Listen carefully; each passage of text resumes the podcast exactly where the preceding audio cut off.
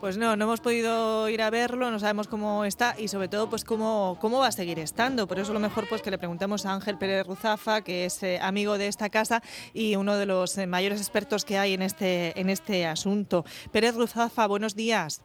Hola, muy buenos días. Bueno, eh, lo primero, ¿cómo está usted? ¿Cómo, ¿Cómo ha pasado toda esta cuarentena y cómo la está pasando? Cuéntenos. Bueno, pues confinado en casa, no, no, no he pisado la calle en estos cincuenta y tantos días pero sí que tenemos un ojo puesto en el Mar Menor porque, como se considera prioritario saber su evolución, pues nuestro equipo está yendo a, a, muestrear con cierta regularidad para poder tener datos y ver un poco cómo va evolucionando. ¿Y cómo está? Bueno, pues como dirían en Canarias, a peor va la mejoría, ¿no? Eh, evidentemente la situación no ha cambiado para bien porque sigue entrando muchísima agua desde la cuenca vertiente y muy cargada en nutrientes con lo cual pues esa situación de muy baja salinidad y, y riesgos de que se produzcan crisis distróficas pues están ahí pues como una espada de Damocles sobre, sobre el ecosistema. Mm, pero ¿se ha, ¿se ha detectado ya algo de esos indicios que, que comúnmente llamamos sopa verde, en fin, ese tipo de, de cosas que, que se suelen ver enseguida en cuanto suben las temperaturas? Bueno, de momento todavía no. En el, en el último muestreo no había habido ningún pico eh, acusado más allá de los que hubo cuando se produjeron las lluvias, ¿no? Cada vez que hay lluvias, que hay entrada de agua masiva, pues se vuelve a producir un pico de clorofila. En la última, eh, la clorofila se tuvo ese pico y se empezó a hundir y empezó a acumularse en las zonas del fondo. Esto siempre es eh, un riesgo alto de que se pueda producir anoxia, pero de momento el mar menor está defendiéndose muy mal. Las comunidades pues estamos a la espera de qué pasará este, esta primavera porque las lagunas costeras eh, casi el, el 40% de las especies eh, colonizan cada año y, y, suele tener lugar durante la primavera y el otoño y en primavera es cuando masivamente pues entran larvas nuevas y colonizan las comunidades. Claro, este año se encuentran con una salinidad muy baja y es difícil anticipar qué problemas van a encontrarse, si van a poder asentarse las que normalmente lo hacían y el, potencial reproductivo que tienen las que siguen en el Mar Menor, que, porque ya digo que han estado sometidas a salinidades muy bajas y aunque las especies lagunares tienen una gran capacidad de adaptación a estas fluctuaciones, pues eh, la incertidumbre es alta. Si las comunidades se recuperan bien y ya se han empezado a ver las primeras medusas, eh, las típicas de primavera, que han llegado con mucho retraso, pero han llegado, pues eh, con un poco de suerte son capaces de amortiguar un poco los riesgos de que se produzcan estos eventos de crisis distrófica, de anoxias, pero habrá que estar muy pendientes. Eso es bueno, ¿no? Que, que estén estas medusas es un indicador bueno. Sí, es un buen indicador, lo mismo que las altas capturas pesqueras, pues es un indicador de que hay, hay eh, alimento y que hay biomasa, porque además eh, no todas las especies que, que se están capturando son eh, se alimentan de, del sistema pelágico, muchas de ellas se alimentan del sistema bentónico y eso quiere decir que fauna en el fondo, ¿no? Entonces, eh, lo dicho, el Mar Menor siempre nos ha demostrado una gran capacidad de recuperación, pero yo ya he dicho varias veces que para este verano lo dábamos por perdido, ¿no? desde el punto de vista de no de una laguna costera al uso, que eso eh, es lo que ahora es el Mar Menor. Fíjate que las imágenes que están apareciendo en la laguna de Venecia que ahora con la bajada de actividad pues está recuperando un poco su, su calidad de agua, es eh, el Mar Menor en su peor momento, ¿no? O sea, la mejor Venecia se quiere parecer al Mar Menor cuando está mal. Entonces, claro, tener un Mar Menor recuperado y que vuelva a ser el que todos eh, hemos vivido eh, hace 20 años, creo que le va a costar hasta aquí. Mientras no se corten las entradas desde, desde el freático y, y la cuenca de drenaje, no, no lo recuperaremos. Entonces es muy importante que todo se tome en serio y, y, lo que me preocupa es que pues hay personas que, que están más preocupadas de, de, buscar responsables y sanciones que de curar al mar menor. Y claro, mm, las dos cosas son necesarias, quien tenga que pagar por sus responsabilidades que lo haga, pero bloquear la recuperación del mar menor para garantizar culpabilidades pues, me parecería un disparate. ¿no? Eh, eh, comparaba con, el, con lo que ha pasado en Venecia, allí claro, lo que más daño hace es el turismo y la presencia de, de muchísimas personas y cruceros. Eh, claro, el Mar Menor no tiene nada que ver con, con, eso, pero sí es una prueba de que cuando dejas de hacer daño durante unas semanas, eh, tiene capacidad de, de mejora un ecosistema así, en el Mar Menor también, ¿no?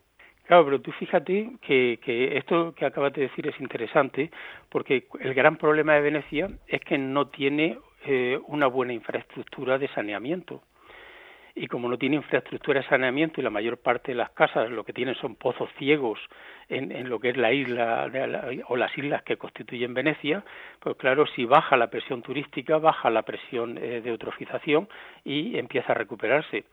El Mar Menor, afortunadamente, ya en los años 2000 se hizo una infraestructura de saneamiento que impide que las aguas vayan directamente al Mar Menor y hay un sistema de depuración, de alcantarillado y esto lo salva. Bueno, pues ahora tenemos que hacer lo mismo con el sistema agrícola. Si lo queremos hacer compatible y no depender de que baje la agricultura o suba, de que llueva o no llueva, de que haya lluvias torrenciales o no, pues necesitamos una buena infraestructura de gestión del agua. Y, el ejemplo de Venecia es, perfecto para eso. Si quieren mantener presión turística recuperando la laguna, tendrán que hacer un sistema de saneamiento que allí es muy complicado por la propia naturaleza de lo que es Venecia, ¿no? Y, ser una, una ciudad histórica y con dificultades para, para tener este tipo de infraestructura. Pero por ahí pasan las soluciones. Ángel, en las últimas semanas y durante todo este confinamiento ha llovido muchísimo, algo que tampoco estamos mm, bueno, pues muy acostumbrados en, la región de Murcia, ¿no? A tantos y tantos días de, lluvia. Eh, ¿De qué manera eh, ha influido esto en el Mar Menor? Bueno, la verdad es que esto eh, forma parte de lo que es la dinámica natural y esto habrá que ir asumiéndolo. O sea, el cambio climático o, las irregularidades del tiempo llevan a estas cosas. Este año efectivamente ha llovido tres veces más de lo que es habitual. Es decir, en, las lluvias que llevamos desde septiembre pasado o desde agosto, que también la hubo, pues eh, se ha recogido más agua que, en tres años eh, acumulados normales. Entonces, claro, esto necesariamente está afectando mucho, pero es que afecta más todavía por el hecho de que el freático está muy alto, con lo cual el terreno no recoge agua, prácticamente todo lo que llueve termina en el mar. Y claro, en esas condiciones el Mar Menor lo tiene muy difícil, muy difícil. Está claro que si queremos independizarnos de la naturaleza, si queremos tener control, tenemos que aprender de la naturaleza. Y la naturaleza lo que hace es, a lo largo de la evolución, desarrollar mecanismos de autocontrol, de regulación, de independizarse del entorno lo más posible, sistemas de almacenamiento, sistemas de transporte, y si no aprendemos eso, pues eh, cometeremos eh, errores uno tras otro. Eh, ha dicho antes que, da por perdido este verano el, el, Mar Menor. ¿Qué quería decir exactamente con eso? Lo di por perdido, como decía antes, desde el punto de vista de un Mar Menor como lo querríamos tener. El Mar Menor ahora mismo es una laguna costera como cualquier otra con sus crisis distróficas, sus aguas turbias, y, pero, pero sigue siendo una laguna costera. Es decir, ahora mismo está al nivel de Venecia, al nivel de Les de eh, es decir, todas esas lagunas, eh, el lago de Túnez, todas esas lagunas con, con presión antrópica más o menos fuerte y con una dinámica lagunar donde las aguas del freático y de lluvia van directamente al mar. El Mar Menor era muy singular eh, con respecto a todas esas lagunas porque era la única, de hecho, que yo conozco que era capaz de, siendo una laguna como todas las demás en, en términos de producción pesquera y biológica, al mismo tiempo tenía aguas transparentes.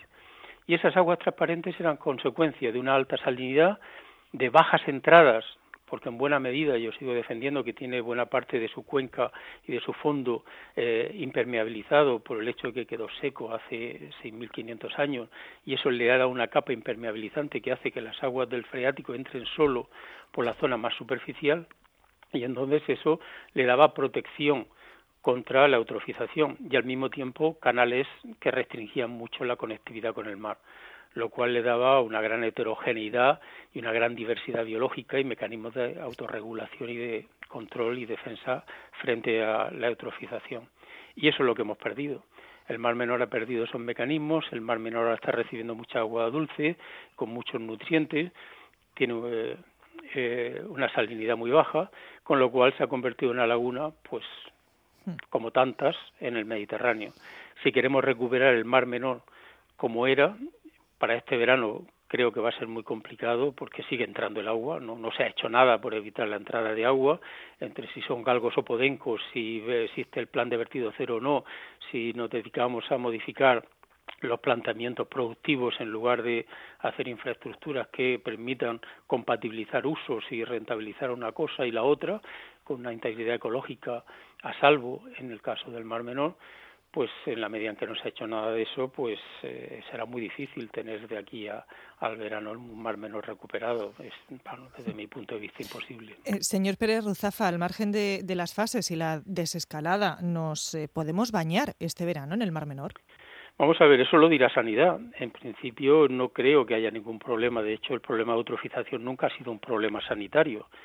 Ahora Sanidad sí que tiene que estar muy alerta porque con el freático tan alto eh, no solamente están entrando aguas ahora de origen eh, agrícola, también están entrando aguas de origen urbano porque se, se inundan los sótanos, eh, la gente tiene que bombear el agua del sótano al alcantarillado, ese agua al ser muy salina no puede ir ya a las depuradoras porque se colapsarían y estarían dos meses sin funcionar hasta que se recuperaran las floras microbianas para que pudieran ser funcionales, con lo cual está llegando al Mar Menor también ahora agua urbana y eso hace que no solamente haya nitrógeno, también haya fósforo y eso favorece la eutrofización, pero aumenta los riesgos de, de, al ser agua de origen urbano, aumentan los riesgos sanitarios, con lo cual Sanidad tendrá que estar muy atenta. Pero vamos, tenemos una Consejería de Sanidad buena y en ese sentido ellos irán diciendo si las aguas son aptas para el baño o no lo son. En principio debemos fiarnos de lo que ellos digan. Sí, hasta ahora ese no ha sido el problema, vamos. De... Exacto, el problema de, del Mar Menor hasta ahora nunca ha sido sanitario y sí un problema de eutrofización y de exceso de producción biológica. Claro, otra cosa es que el baño sea más o menos agradable, pero no había ningún problema de, de salud.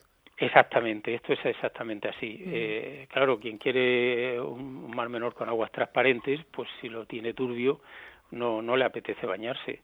También es verdad que este año en las playas eh, creo que no se han hecho las cosas del todo bien porque se han dragado fangos y advertimos una y otra vez que dragar los fangos es contraproducente porque producen más fangos. Y entonces pues se ha producido la situación de las playas de los Orrudias, con lo cual aparte de la eutrofización pues tendremos eh, enfangamientos en cuanto tenga oportunidad iré a ver cuáles son las consecuencias de las actuaciones que se han hecho, porque un plan que en principio cuando lo presentaron era bueno, era quizás de los mejores que se habían presentado en los últimos años, a la hora de ejecutarlo pues se ha caído en los errores de siempre. Y esto es una pena, esto es una pena porque está costando mucho que aprendamos que las cosas bien hechas salen bien pero mal hechas eh, es terrible, es terrible los daños que causan. O sea que en principio vamos a tener sopa verde con la eutrofización, nunca he sabido decir bien esa palabra, tenemos enfangamiento y podremos tener también anoxia y episodio de, peces eh, muertos. Sí, todo eso tiene una alta probabilidad de ocurrir este, este año. Vaya. Bueno, pues esperemos que cambie algo de aquí a, bueno, cuanto antes, ¿no? Porque para qué más nos da el verano o no verano, que, cambie algo y que pueda ir mejorando poquito a poco el, Mar Menor, que lo dejemos, lo dejemos un rato descansando y se pueda recuperar. De todas formas, como siempre, el profesor Ángel Pérez Ruzafa es catedrático de Ecología. Muchísimas gracias por, por atendernos. Nada, gracias a vosotros. Hasta luego.